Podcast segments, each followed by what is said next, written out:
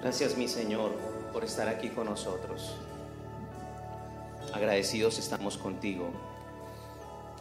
Tu presencia es lo que hace de tiempos como estos trascendentes, relevantes, con significado para nuestras vidas, Señor.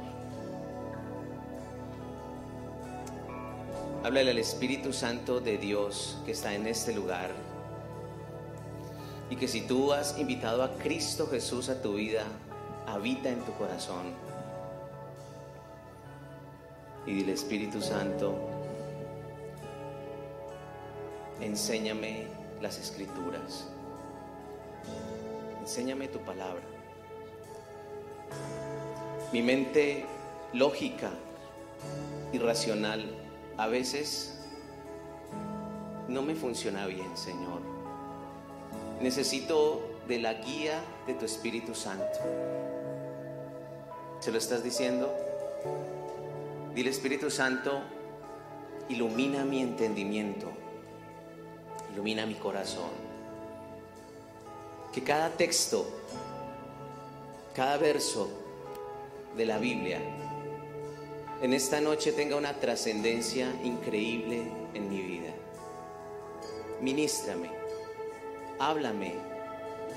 Señor, y que como resultado final de esta noche, amemos tu palabra como nunca, Señor, lo hemos hecho. Que amemos tu palabra, que entendamos el valor de tu palabra en nuestras vidas, Señor. A los que quieres animar, Señor, hazlo. A los que quieres consolarlos, consuela, Señor. Y a los que tú consideres, Espíritu Santo, que necesitan recibir de tu parte instrucción y corrección, sé tú haciéndolo en cada uno de nosotros. Pero seas tú, Señor, en medio de nuestras vidas. Te bendecimos y te damos a ti toda la gloria, la honra y la alabanza. Y un aplauso fuerte para nuestro Señor, para Jesús.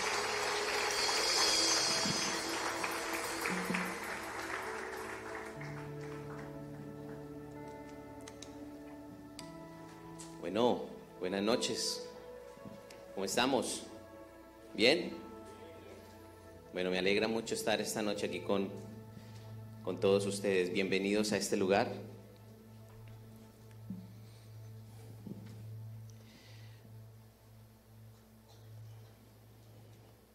Bien, vamos a, levantar nuestras Biblias. A ver, ¿quién trajo la Biblia hoy? Levante la Biblia, los que trajeron la Biblia, levántenla.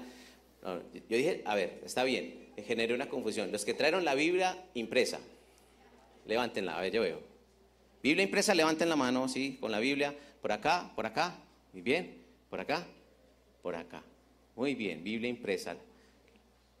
Bueno, no, muy chévere yo sigo creyendo que es mejor leer la Biblia impresa que en el celular, pero obviamente los tiempos han cambiado, ¿cierto? Bueno, levanten la mano los que tienen la Biblia en el celular, pero de verdad, porque creo que todos tenemos celular. Muy bien, la mayoría, sí, la mayoría. Muy bien, precisamente hoy vamos a hablar de la Biblia, de la palabra de Dios. No sé si saben, pero en Colombia el 31 de octubre se celebra el Día de la Biblia en Colombia, no en todo el mundo, pero en Colombia, a partir del 2019, por decreto del Gobierno Nacional, eh, se celebra el, el, Día de la Biblia, el 31 de octubre. Y no es porque, eh, digamos, de manera loca o espontánea se haya puesto esa fecha, sino que es, es una es una respuesta a algo que pasó en la historia. No sé si saben, pero un 31 de octubre del año 1517, Martín Lutero, en la capilla de todos los santos en Alemania, colocó las 95 tesis que prácticamente volvieron a la iglesia a sus inicios desde, desde los hechos, hechos de los apóstoles. Comenzó lo que es la, la iglesia protestante. Entonces, el, el 31 de octubre, cuando se celebra la Biblia, pues básicamente se hace mención de eso. Yo creo que muchas veces nosotros no conocemos ese tipo de, acontecimientos porque curiosamente el 31 de octubre se celebra el Halloween ya a nivel mundial. Y bueno, el tema del Halloween genera, digamos, mucha polémica. Y no voy a tratar ese tema hoy, pero sí lo que tendría que decirle a los papás que tienen a sus hijos es que oren, ¿sí? Oren y piden a Dios sabiduría para que sepan manejar el tema con los hijos. El problema no es disfrazarlos, porque aquí, por ejemplo, los niños se disfrazan en la noche de paz, los disfraces son fantásticos, las vestimentas son maravillosas. El tema es el día y la connotación espiritual que hay detrás de ello. El tema espiritual que hay detrás de ello es bastante delicado. Y pues la verdad es que la Biblia dice que los, los hijos de la luz no deberíamos participar de las obras de las tinieblas. Entonces sé que es un tema que a veces como que no nos cabe en la cabeza, por eso cuando no te cabe en la cabeza debes orar, ora a Dios para que te dé dirección. Eh, yo, por ejemplo, tengo una hija que cada vez que vamos en el carro mira, papi, Halloween. Claro, porque ve las calabazas en las porterías de las urbanizaciones y, ah, papi, Halloween. Y yo le digo, ah, ¿cierto? Pero más bien, más que el, Halloween, eh, le damos a entender que es el día de la Biblia, porque es una realidad. De hecho, mm, creo que lo vamos a anunciar pronto, pero vamos a tener una actividad el 31 para los niños. El 31 de octubre lo vamos a estar anunciando para todos los niños. Eso creo que es un día domingo, ¿cierto? Es domingo, ¿cierto? Es un domingo. Vamos a hacerle una actividad especial para los niños, para que ellos se sientan acogidos, para que no sientan, digamos, el, impacto, porque afuera hay una masa muy fuerte, pero necesitamos desde pequeños empezar a enseñarles estas cosas. Pero bien, no voy a hablar más acerca de eso, a, a profundizar en el tema, porque creo que lo hemos hecho demasiado. Pero hoy quisiera hablar acerca de la escritura, de la Biblia, de la Biblia. De la Biblia. Nosotros como cristianos reconocemos que la Biblia es la palabra de Dios. Ese libro que tú tienes en tu mano es la palabra de Dios. Y eso es de un valor incalculable. Entonces, la Biblia es, es la revelación infinita de un Dios infinito a una mente que finita. En otras palabras, la Biblia es la revelación ilimitada de un Dios que ilimitado a un hombre limitado, limitado. Es la revelación infinita de un Dios infinito a un hombre finito.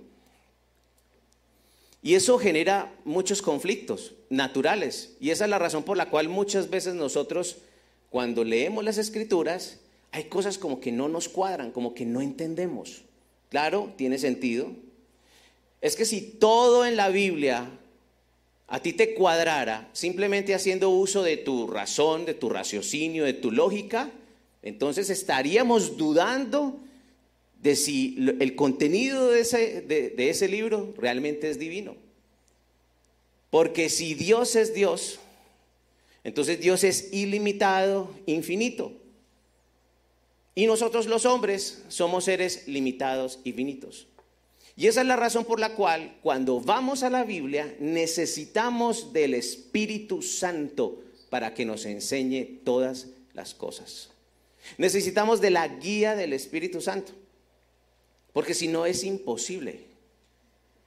Y hay cosas que de alguna manera, cuando no nos caben en la cabeza, simplemente decimos que la Biblia es mentira, que es mentira. O como algunos piensan que la Biblia es un muy buen libro para leerle a los niños en la noche para que se acuesten a dormir. O algunos creen que la Biblia es un libro de mitología, ¿cierto? Es como un libro de cuentos, de mitos, ¿cierto? De leyendas. Y no, no es así. Es la palabra de Dios sorprendentemente. Nos genera un conflicto a veces leerla, claro, porque hay cosas como que no logramos entender y es normal que no entendamos algunas cosas. Es que es la revelación de un Dios infinito a una mente finita. Y esa es el trabajo del Espíritu Santo que por medio de la fe nos permite a nosotros entender las cosas. Es que solamente mire, miremos esto. La Biblia, por ejemplo, dice que, que, que un hombre llamado Jonás fue tragado por un gran pez. Estuvo tres días allí. Y luego el pez qué? Lo vomitó. Y uno dice, bueno, que se lo haya tragado tiene que ser el señor pez. Pero que quede vivo y que en tres días eso es un cuento muy bueno para leerle a los niños, pero eso en la vida real esas cosas no pasan. Pues bueno, si Dios es Dios, entonces la historia desde ese argumento es verídica. Pero si la fuente es limitada, entonces, eh, bueno, podríamos empezar a dudar. Pero es Dios. Y Dios puede hacer, Dios puede encerrar el mundo entero en una cajilla de fósforos. Si Él quiere, lo hace. Porque no necesita nuestra mente limitada para hacerlo. Él se sale del molde, Él es así. Esa es la razón por la cual a veces la Biblia y algunas cosas de la Biblia como que no nos cuadran en la cabeza. Bueno, gracias a eso tenemos el Espíritu Santo. Historias y milagros, que el mar se abrió en Dios y pasó un pueblo. Uno dice, ¿cuándo yo? Es que yo no he visto una noticia de que el mar se abra, eso lo veo en la Biblia, eso no volvió a ocurrir, eso, es, eso, eso son leyendas urbanas de ese tiempo, no sé. O que, como, como, lo, como lo, lo dice el Génesis, que una mujer, porque miró atrás a la ciudad a la cual se está despidiendo, se convirtió en sal. ¿Sí? ¿Se acuerdan de esa historia? ¿Sí? ¿Cómo? ¿Quién era la mujer? ¿La esposa de quién? Lot. O que el mundo entero, el planeta entero, fue sometido a una inundación masiva, lo que se llama el diluvio universal, que cubrió las montañas de aquel tiempo. Uno dice, wow, es que esas son cosas como que son un capaz, pues lo que yo tengo en vida y lo que yo he leído, eh, digamos, generaciones atrás, esas cosas no han pasado. Eso pasaron en esos tiempos y eso pasó, pues eso es tremendo. Eso no nos cabe en la cabeza. Yo lo entiendo. O que, por ejemplo, eh, el pueblo de Israel estén rodeando una ciudad amurallada como Jericó, que tenían ciudades fortificadas con muros de 5 metros de alto por 3 de ancho, casi 9 mil toneladas métricas de piedra, y que ellos al unísono griten y las murallas se deshagan y se caigan. Y por más que usted le busque por física, por alguna propiedad de resonancia, bueno, al final uno dice, esas cosas no pasan, son historias difíciles de creer. Pero si Dios es Dios, entonces, ¿válido? Y así hay una cantidad de, cosas. Por ejemplo, aquí hace como 15 días hablé acerca de, de Balaam y del burro que habla. Un burro que habla. Recuerdan, un burro que habla, que cuenta cuántas veces le dieron, que tiene memoria. Eso es una historia para niños. Eso no, no, es algo para personas racionales, adultos, contemporáneos, eh, intelectuales. Bueno, esas son las cosas que muestra la Biblia, porque la Biblia es la revelación de un Dios infinito. ¿A quién? A hombres como nosotros, limitados y finitos. Y por eso necesitamos del Espíritu Santo. Pero la Biblia es única básicamente por cinco cosas que yo quiero que recordemos, recordemos en esta, en esta tarde. Primero, la Biblia es única por su circulación. La Biblia es única por su traducción. La Biblia es única por su supervivencia, por su enseñanza y por supuesto por su mensaje. Es única. Por eso uno puede decir que la Biblia es, es, un libro incomparable. No puede ser un bestseller porque los bestsellers tienen un origen humano y un, un hombre no puede calificar una obra divina. Pero es el libro de libros porque es la revelación de Dios.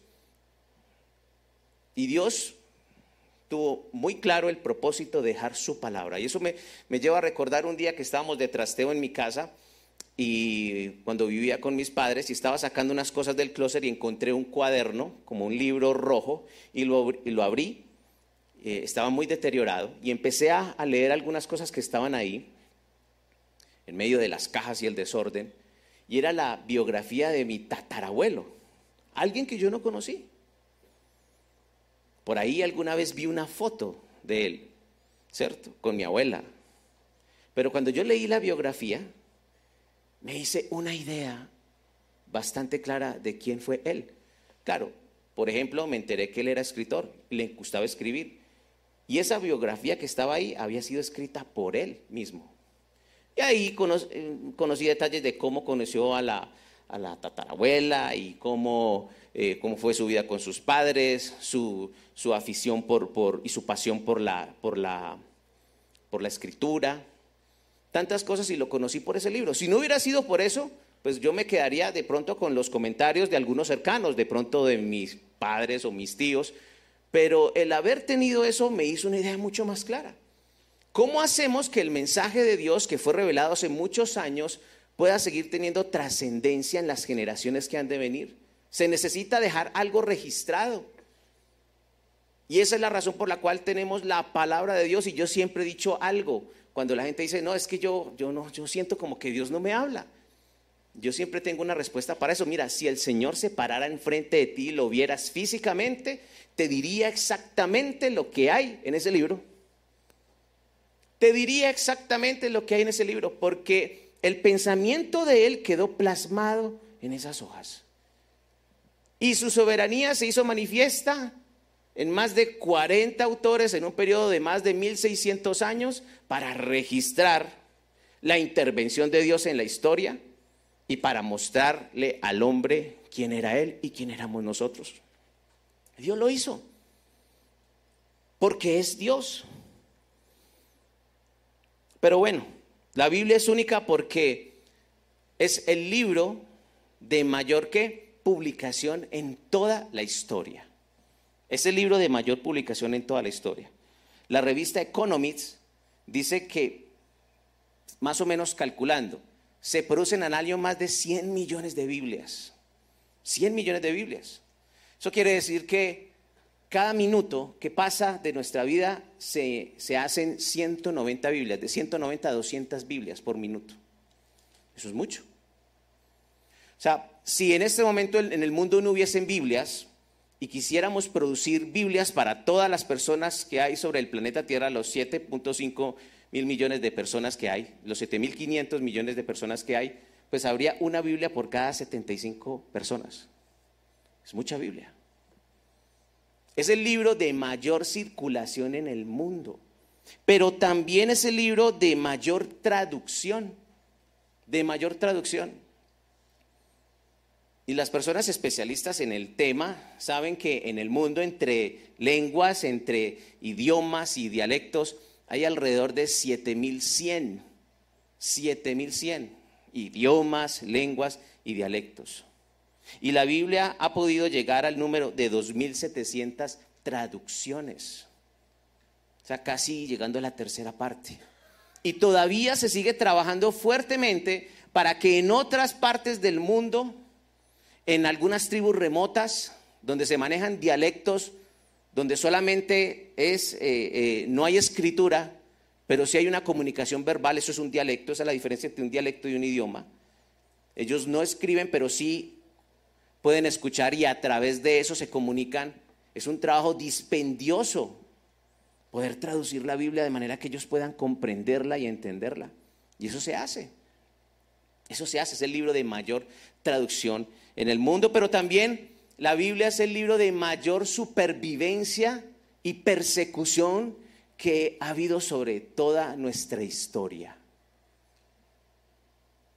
No sé si se pueden remontar un poco en el siglo III, más o menos en el 303, un hombre, un emperador romano Diocleciano, e impidió por un edicto real que los cristianos adoraran a Dios y ordenó destruir todas las escrituras, destruirlas todas las escrituras. Y viniéndonos un poco más aquí a nuestra época, 100 años atrás, en el año de 1917, en la Unión Soviética, toda esta revolución socialista generó una persecución sobre los cristianos, fue un martirio tremendo sobre los cristianos en esa época, donde los cristianos eran encarcelados, torturados, asesinados y prácticamente tener la Biblia era un delito y te mataban por tener la Biblia. Fue lo mismo que ocurrió en la, en la China comunista en los años 70. Tener la Biblia es un delito y puedes perder la vida. En el año de 1933, también en la Alemania nazi, por orden del gobierno, en las plazas de las universidades sacaban todos los libros que iban en contra del régimen, incluyendo la Biblia, y los quemaron públicamente. Sin embargo, a lo largo de toda la historia la Biblia ha querido ser destruida, pero al final la Biblia permanece. Y es que las palabras de Jesús, fueron esas. El mundo que pasa, y sus deseos. Pero la palabra permanece para siempre. Este libro ha venido para quedarse. No habrá forma, ni siquiera en los posteros tiempos. Y la necesitamos aquí porque la Biblia la necesitamos aquí en la tierra. En el cielo no necesitamos Biblia. No necesitamos Biblia, no necesitamos nada. Lo tenemos a Él, la revelación de Él, verlo a Él cara a cara, face to face, todas las cosas que Él nos va a contar. Wow, eso va a ser increíble. Para que el Señor nos tenga contentos toda la eternidad es porque tiene, o sea, tiene un combo preparado. Debe ser una cosa violenta. Toda una eternidad para tenerlo uno contento. No, eso. Nosotros nos cansamos haciendo lo mismo todos los días. Pero toda la eternidad bueno, alguien alguna vez dijo con mucha sabiduría, es que es necesaria la eternidad para poder conocerlo a Él. Así de grande es Él. Se necesita de la eternidad para poder conocerlo. Así es. Pero la Biblia también es única por sus enseñanzas. Porque a lo largo de la historia, la Biblia se convirtió en, en el marco referente de las leyes y de la constitución de la mayoría de las naciones de la tierra, estableciendo la moral, o sea, lo que es correcto, lo que es ético. En la mayoría ha sido la escritura. Pero la Biblia también ofrece, cuando tú vas a la escritura, yo por eso estoy tratando de que veamos las virtudes del libro que tenemos, hay una exactitud histórica, porque ha sido precisamente la Biblia la encargada de poder descifrar algunos enigmas en la historia. Donde no hay suficiente información, la Biblia puede intervenir. Incluso la arqueología puede dar fe de ello. La arqueología puede dar fe acerca de estas cosas. Por ejemplo, el más grande arqueólogo, y escucha esto lo voy a leer literal, me parece muy interesante, el más grande arqueólogo y que es conocido mundialmente, el señor Nelson Glueck, afirmó dice, se puede establecer categóricamente, lo está diciendo alguien que tiene autoridad en el tema de arqueología, dice, se puede establecer categóricamente que ningún descubrimiento arqueológico ha contradicho ninguna referencia contenida en la Biblia. Cientos de descubrimientos arqueológicos han confirmado la exactitud y la veracidad de las sagradas escrituras. Lo dice alguien que está untado en el polvo, que cuando corroboran la evidencia y lo cotejan con la información bíblica, dicen, es la palabra de Dios. Es, es extraordinario, es fidedigna la información que hay en ese libro. Otro arqueólogo llamado Millard Burroughs aseguró lo siguiente. Mire que esta me parece también bien interesante. Dice, más de un arqueólogo ha encontrado y ha sentido respeto después de todas las excavaciones hechas en Palestina, descubriendo que la Biblia es la historia perfecta y verdaderamente la palabra teológica y los descubrimientos que se han hecho, entonces dicen, wow, este libro tiene algo, es veraz, realmente es la palabra de Dios porque ofrece una exactitud a través de los hechos que han ocurrido a lo largo de la historia. Pero la Biblia también ofrece una exactitud textual, porque ustedes saben que la Biblia es la recopilación de un número de manuscritos. No es como algunas personas piensan que la Biblia fue un libro que encontraron debajo de una piedra y lo sacaron y ya, y reparta. No, la Biblia no es eso es la recopilación de manuscritos por muchísimos años, miles de años. Y ofrece una exactitud textual. Y cuando yo miraba estas cosas me acordaba de las clases a la una de la tarde, de una a dos de filosofía. Nos ponían clases de filosofía y nos hablaban de Platón. Yo no entendía nunca nada, ¿cierto? Que Platón, que Aristóteles, ¿Qué más? Jean-Paul Sartre, padre del existencialismo. Esa clase de existencialismo nunca la voy a olvidar, porque fue terrible, no entendí nada. Y me preguntaron delante de todo el público, ahí de los compañeros, que en ridículo, no entendí nada, le cogí, le raya al profesor. Me acuerdo muy bien. Bueno, Fue suficiente la influencia de lo que se encontraron de Aristóteles y de Platón para mortificarnos, por decirlo así, lo digo a algunos que de pronto no les guste la filosofía, a otros sí. Pero por ejemplo, lo que conocemos de Platón lo conocemos porque se encontraron solamente siete copias de manuscritos, siete copias de manuscritos. Y entre el escrito original y la primera copia, más o menos hay un periodo de 1200 años. Eso es mucho tiempo, ¿no? Mucho tiempo. Su tratado, Platón, un grande pensador. Listo. Ok, escribe su obra. Escribe su obra. Y esa obra, a lo largo de la historia, se descubren siete manuscritos, siete copias. Y entre el texto original y el primer hallazgo hay más o menos 1200 años. Muchas cosas pueden pasar en 1200 años o no. Que se pierda información, que se filtre, que no sea el original. Bueno, hay siete copias. Bueno, esas siete copias pues dieron una idea de que esa información era fidedigna. Pero de Aristóteles encontramos 49 copias. Y entre la primera copia, ¿cierto? o sea, el original y la siguiente, hay 1400 años. Y me acuerdo tanto de Homero porque no Homero Simpson, sino el Homero de la Iliada y la Odisea que nos pusieron a leer. ¿Se acuerdan de la Iliada y la Odisea que nos ponían a leer en el colegio? Nos pusieron a leer en el colegio la Iliada y, la Odisea. Pues bueno, a este le fue un poquito mejor porque de, Homero se encontraron 643 copias. Bueno, ya son 643 copias, pero entre el original y la primera copia hay más o menos un periodo de 500 años. Bueno, está más cerquita. Pero cuando vamos a los manuscritos del Nuevo Testamento, manuscritos del Nuevo Testamento, en la historia tenemos alrededor de 5.600 copias. 5.600 copias. que hablan acerca de lo que tú tienes en, el Nuevo Testamento, los Evangelios, que está allí. 5.600 copias. Y entre el escrito original y la copia siguiente hay más o menos periodos de entre 30 y 60 años. ¿Sabe qué quiere decir eso? No sé si de pronto ya te estoy empezando a aburrir con las cifras, pero eso lo que quiere decir es que lo que tú y yo tenemos en la Biblia es fidedigno del escrito original.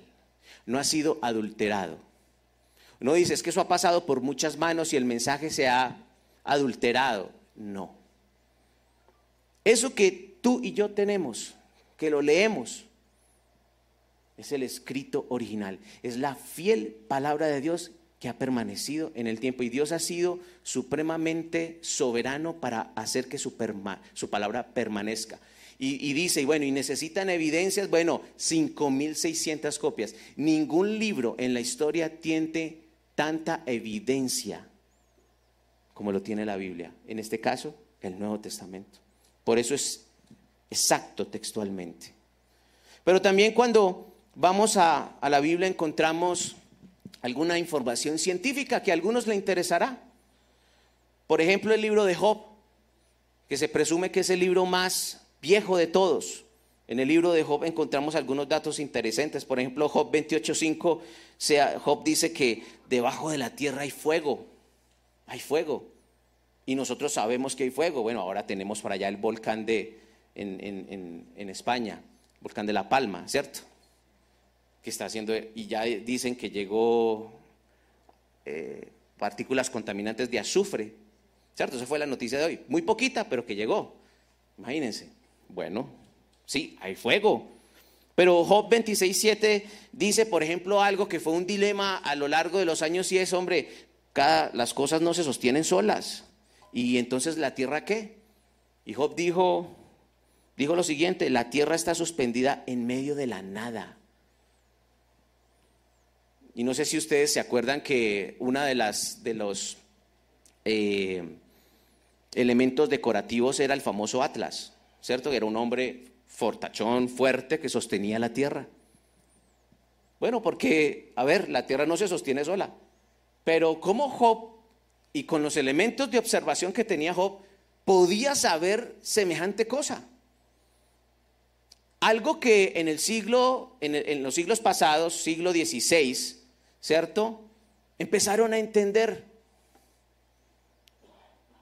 Y por ejemplo esta, a los que estudiamos física y nos cogieron la física en, el, en, la universidad, cuando nos hablaban de Torricelli y nos decían, es que el, el viento pesa, el viento pesa. Y uno dice, ¿en serio? Sí, el viento pesa.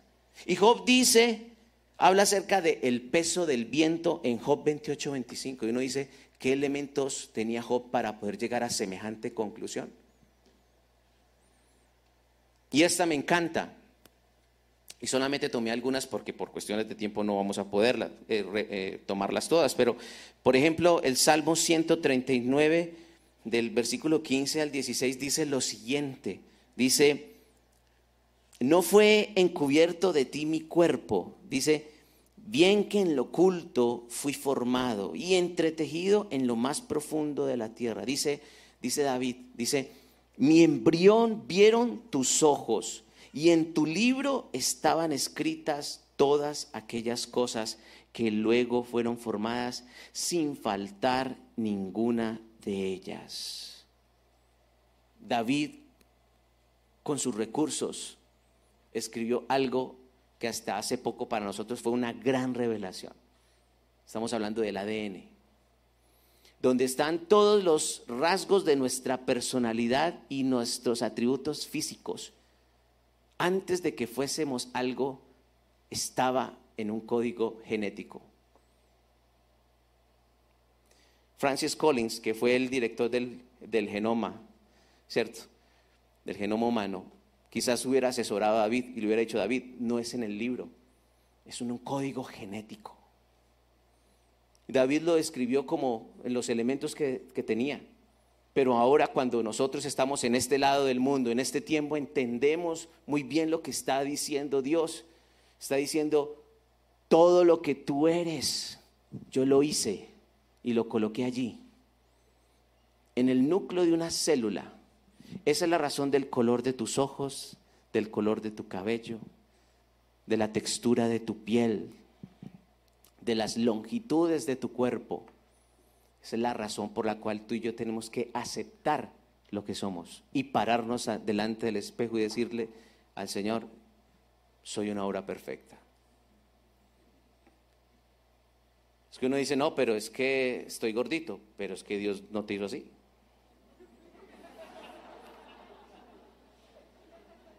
Porque uno quizás no es responsable de lo que recibe, pero sí es responsable de lo que entrega. Uno quizás no es responsable de lo que recibe, pero usted sí es responsable de lo que entrega. Y habla del cuidado, pero partiendo de la aceptación. Hay una aceptación.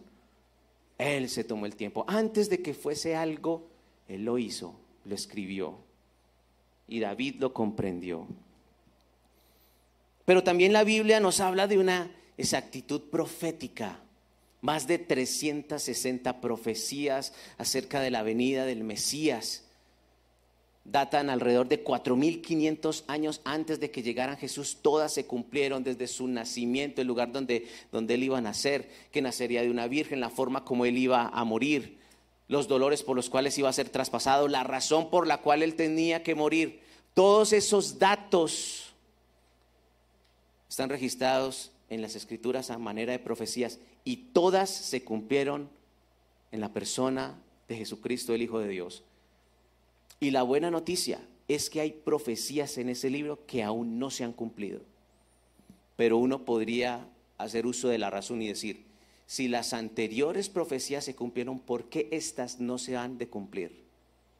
Si todas se han cumplido a cabalidad, ¿Por qué lo que no se ha cumplido ahora no se va a cumplir en el tiempo en el que tenga que cumplirse? Dios es veraz. Quizás nosotros seamos parte de la generación que vea cumplida algunas de las profecías que hasta el día de hoy no se han cumplido. Quizás sí, quizás no. Pero habrá una generación, y qué rico que seamos nosotros, que vamos a ver cumplidas esas profecías y vamos a decir, wow, la Biblia se había anticipado. Dios siempre se anticipa a todas las cosas y nos advierte y nos dice pilas con esto. Así es Él, así es su carácter. Pero también la Biblia es un libro incomparable por el mensaje que tiene. Porque el mensaje transversal de la Biblia, el centro de este mensaje es la salvación del hombre a través del Hijo de Dios, de Jesucristo. Desde Génesis hasta Apocalipsis, ese es el centro de la Biblia. El autor, el protagonista principal es Jesús. Y el tema a tratar es la salvación del hombre. Y nos hace tremendas revelaciones, porque tú puedes leer la Biblia y encontrar una cantidad de cosas, pero básicamente encuentras cuatro cosas. Resumiéndolo, Dios está interesado en el ser humano, tanto que Él dice, los amo. Amo al ser humano. No me es indiferente la situación del hombre. Me importa cuando el hombre sufre y también me importa cuando está contento y alegre. Quiero interactuar en su realidad. Pero también nos dice, pero el hombre tiene un problema, se llama el pecado. El pecado destroza completamente sus vidas, la vuelve nada. Pero también la escritura nos dice, pero yo tengo una solución al problema y es mi Hijo Jesucristo. Él es la solución para el pecado. Pero también nos dice, pero tú tienes que tomar una decisión. ¿Aceptas o rechazas mi solución? ¿Aceptas a Jesús? Solucionado el problema. ¿Rechazas a Jesús? Sigues con un grave problema grave problema. De eso nos habla la escritura. Pero a pesar de, de, estas cosas que les acabo de compartir y muchas más que por razones de tiempo no podemos tocar, con todo eso parece que no fuese suficiente todas estas cosas para cautivar nuestra atención, para pasar de leer la Biblia a estudiarla y a meditarla juiciosamente, como dice el Señor Jesucristo, escudriñad las escrituras, escudriñarlas. Para amarla con todo el corazón. Y ahí es cuando uno entiende cuando los salmistas hablaban, te amo Jehová, te amo. Amo tu palabra, amo, amo tus dichos, tus mandamientos, tus estatutos, tus decretos. Son delicia a mi boca, son más dulce que la miel. En sus términos, con sus piropos. Yo, si yo hubiese estado en este tiempo escribiendo la Biblia, seguramente no diría son más dulces que la miel. Tendría otro tipo de expresiones. No sé cuál, de pronto un acorde a mi personalidad. Siempre pienso en un chicharrón, pienso como en un sancocho, ¿cierto? Algo rico, unas costillitas bien sabrosas, ¿cierto? Como cuando uno llega no has comido nada y te recién con unas costillas de esas asadas deliciosas. Bueno, cada uno tendrá sus términos para expresar su, su emoción. Bueno, ellos lo expresaban así, de manera que pudieran entender cuán complacidos estaban con su palabra. Pero aún con todo esto hay una realidad, y es que los cristianos no estamos leyendo las escrituras una organización con autoridad. La organización Lifewise Research hizo un estudio acerca de la lectura de la Biblia por parte de los cristianos. Y estos fueron los resultados. Dice que el 32% de los cristianos leen la Biblia diariamente, solamente el 32%. Vamos a ver dónde nos ubicamos nosotros. Cada uno ubíquese donde está, pues cada uno sabe, ¿cierto? Dice, el 32% de los cristianos leen la Biblia diariamente. El 27% lee la Biblia algunos días a la semana, el 27. El 12% lee la Biblia una vez a la semana, una vez. El 11% dice que lee la Biblia algunas veces en el mes. Y el 5% dice que no lee la Biblia.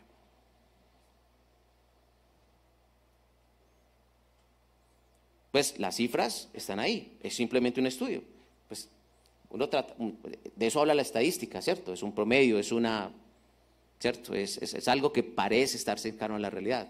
Pero cada uno tiene una realidad y la realidad es esta, es, ¿tú estás leyendo la Biblia? ¿Lees la Biblia? Porque hay una realidad. Yo no creo que alguien pueda ser cristiano sin las escrituras. O sea, como, como, pues a no ser que es que baje un ángel todos los días a tu habitación y te diga no sé qué cosas. Yo, si una experiencia de esas es para orar y echar al diablo, porque si no, ¿para qué Biblias? ¿Cierto? Pero la manera como Dios quiso revelarse a nosotros y la manera como Él quiere desarrollar una relación es necesaria la escritura. Es necesario que una persona lea la Biblia. Y uno dirá, bueno, ¿y, cuánto es? Cuánto, ¿Cuánto debo leer la Biblia? Bíblicamente la Biblia nos da una respuesta. La Biblia nos da una respuesta a esta pregunta. Cuando nosotros vamos a, al libro de Josué, en el capítulo 1, versículo 8, búsquenlo en su Biblia, por favor. Josué capítulo 1, versículo 8.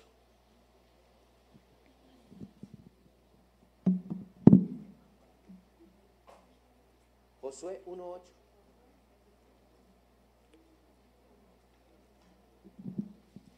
Josué capítulo 1, versículo 8.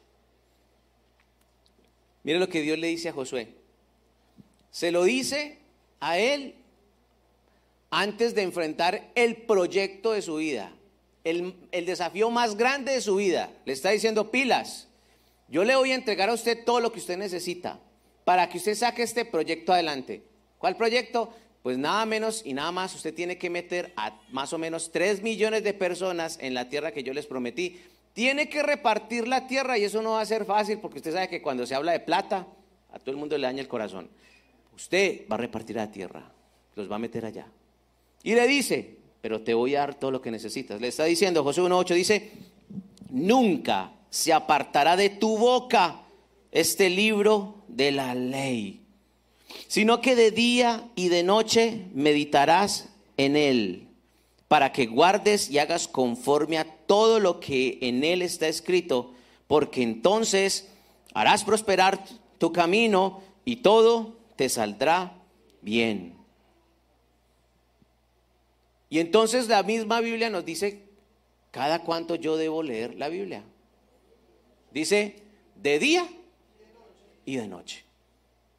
Otras palabras, usted y yo, según Dios, debemos leer la Biblia todos los días. Ojo, todos los días. Dios ve con muy buenos ojos que todos los días saques tiempo para leer y meditar en la escritura. Y esa es la manera como se construye una relación personal con Jesús. No como algunas personas basan su relación con Dios a través de sus emociones y cada rato están buscando que alguien ore por ellos y les dé una profecía y que le ponga la mano en la cabeza y les profetice. Si tú vives de esa manera, estás viviendo de una manera que no es bíblica. Es un terreno peligroso. Es tierra movediza. Da apariencia de estabilidad, pero finalmente te hundes. Pedro dijo, tenemos la palabra profética más segura en la cual hacemos bien en ponerle atención y en las escrituras. La palabra profética más segura. La profecía más segura no es la que sale de la boca de un predicador, sino de la que está allí delante de tus ojos. Esa es la profecía. Así se construye una relación con Dios. Es la Biblia. No es lo cuanta persona te va diciendo por aquí y por allá. No estoy diciendo que no haya profecía de hombres de Dios. Y, sí, sí hay profecía. Y que Dios le muestra algo a una persona o te lo muestra a ti, por supuesto que es verdad. Dios es Dios. Y Él es soberano y sabe cómo darse a conocer y cómo comunicarse. Pero la palabra profética más segura en la cual haces tú bien en prestar atención es la Biblia. Ese librito que está ahí. Es así, es natural. ¿Quieres que Dios te hable? Muy sencillo, abre la Biblia. Sencillo. Porque la vida espiritual es sencilla y sobrenatural.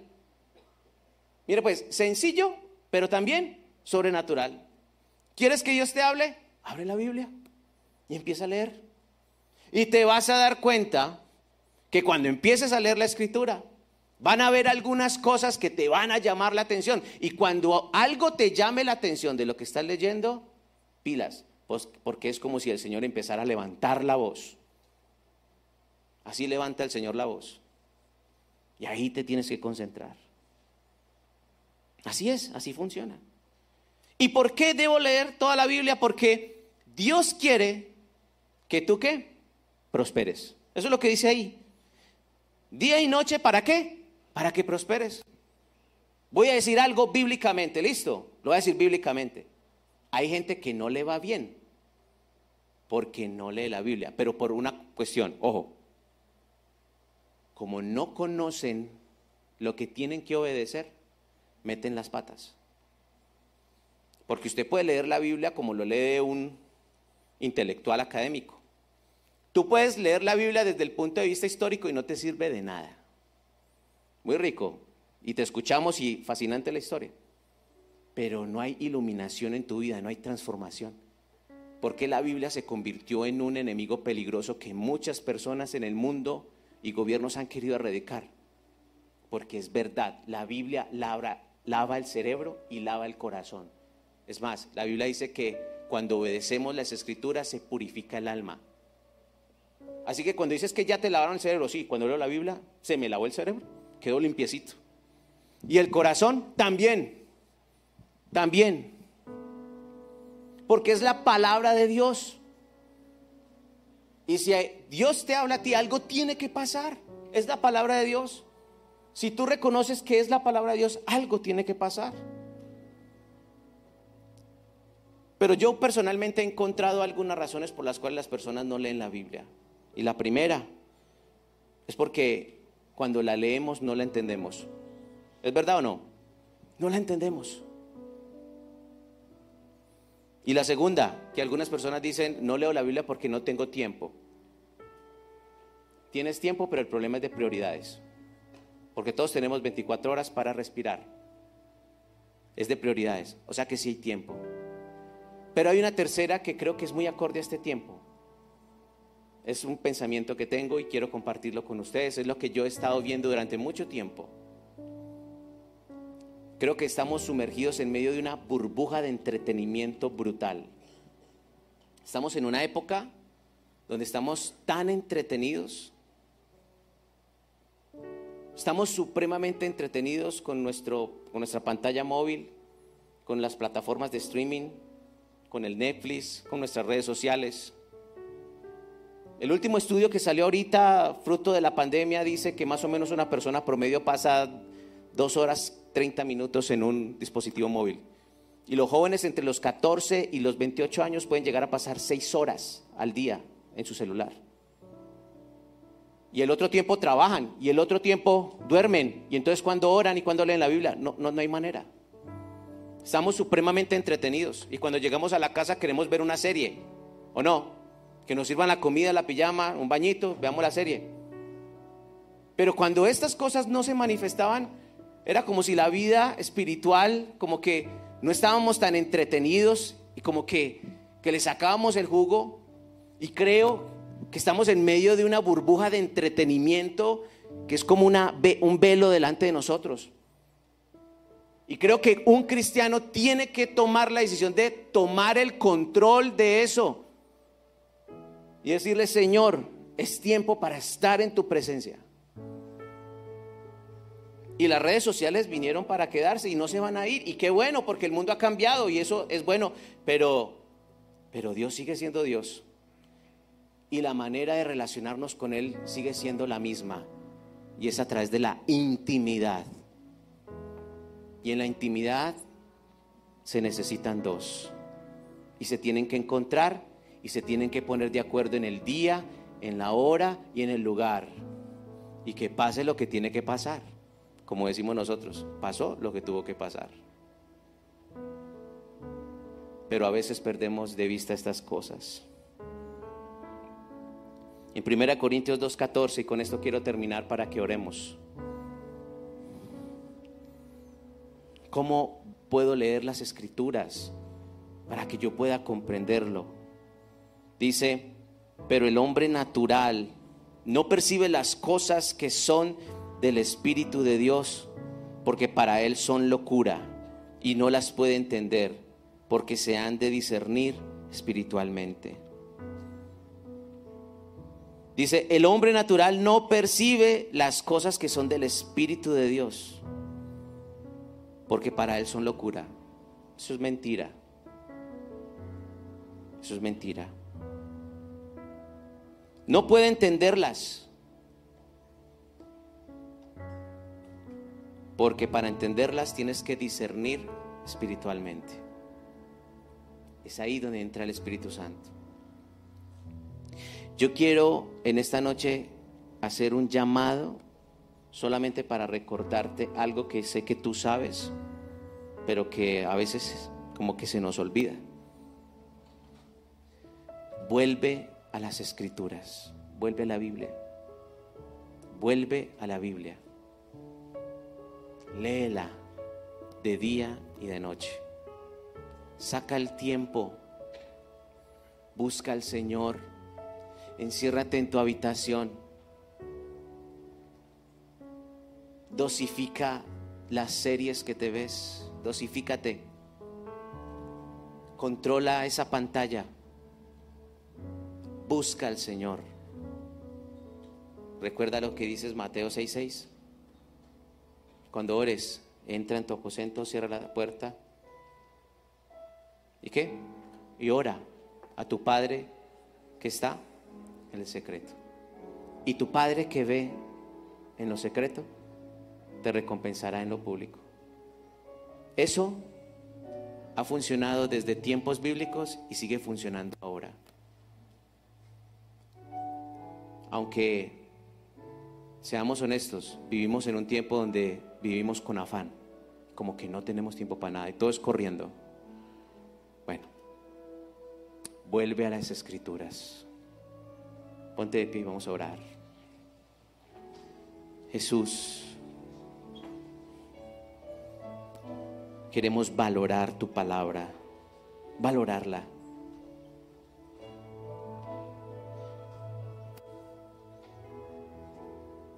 Señor, no podemos sobrevivir con una comida a la semana o una comida al mes. Señor, no podemos.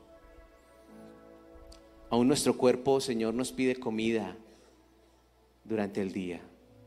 Algunos ya le está pidiendo comida, Señor. El espíritu necesita comer. ¿Qué le estás dando? ¿Qué le estás dando de comer? Estás intoxicado por lo que estás dando de comer al Espíritu.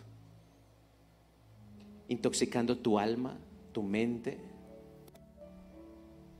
Es momento de desintoxicar nuestra mente y nuestro corazón. Porque solamente los puros de corazón verán a Dios. Es el momento de volver a las escrituras de nuevo y que sea ella la que hable por sí misma. Haz esta oración con el Señor. Dile, Señor, tú conoces mis tiempos. Tú conoces mi agenda. Tú sabes, Señor, todo lo que yo tengo que hacer. Señor, yo reconozco en esta noche que me ha apartado de ti porque me ha alejado de las escrituras. Es más, he pensado que no son necesarias. Es más, hasta he dudado si realmente es tu palabra. Y si todavía tienes serias dudas, que sea el Señor revelándote la veracidad de su palabra, probándola en tu vida. Que sea así, Señor, con cada uno de nosotros. Señor, pero que en cada uno de nosotros, Señor, se despierte este deseo de volver a las escrituras, de encerrarnos en nuestra habitación de arrodillarnos al lado de nuestra alcoba, Señor, de levantar nuestras manos cuando nadie nos ve en medio del silencio y de la oscuridad de nuestra habitación, pero que hay una voz susurrando y proclamando tu nombre y tú viendo en lo secreto, preparando la sorpresa en lo público, Señor. Sea así con nosotros, Señor. Despierta, Señor, en esta, en esta noche los espíritus, Señor, que se han apagado, Señor, en el nombre de Jesús. Sacude nuestro corazón, Señor. Sacude nuestro corazón. Que volvamos a las escrituras y amemos tu palabra. Y cada vez que la leamos, Señor, y cada vez, Señor, que estemos delante de ella, es totalmente equivalente a estar delante de ti, viendo al invisible en aquellas palabras que sacian, sacian nuestra hambre, Señor. Dios, hazlo en nosotros para que nos vaya bien, Señor, de día y de noche, para que seamos prosperados en todas las cosas, fruto de obedecerla, fruto de hacerte caso, de no ser tan tercos, de saber qué se debe hacer en esta vida, cómo se debe vivir, Señor. Señor, haz, haz esto en nosotros, Señor. Una vez más, estamos aquí para declararte nuestra necesidad de tu palabra. Concretas citas. Dile, Señor, cita contigo todos los días a esta hora con tu palabra. Díselo. Dile el día y la hora. Día y la hora, tú la sabes. Día y la hora, díselo, díselo porque Él lo toma muy en serio. Dile día, hora, de día y de noche, Señor. Bendito seas. Gracias Jesús.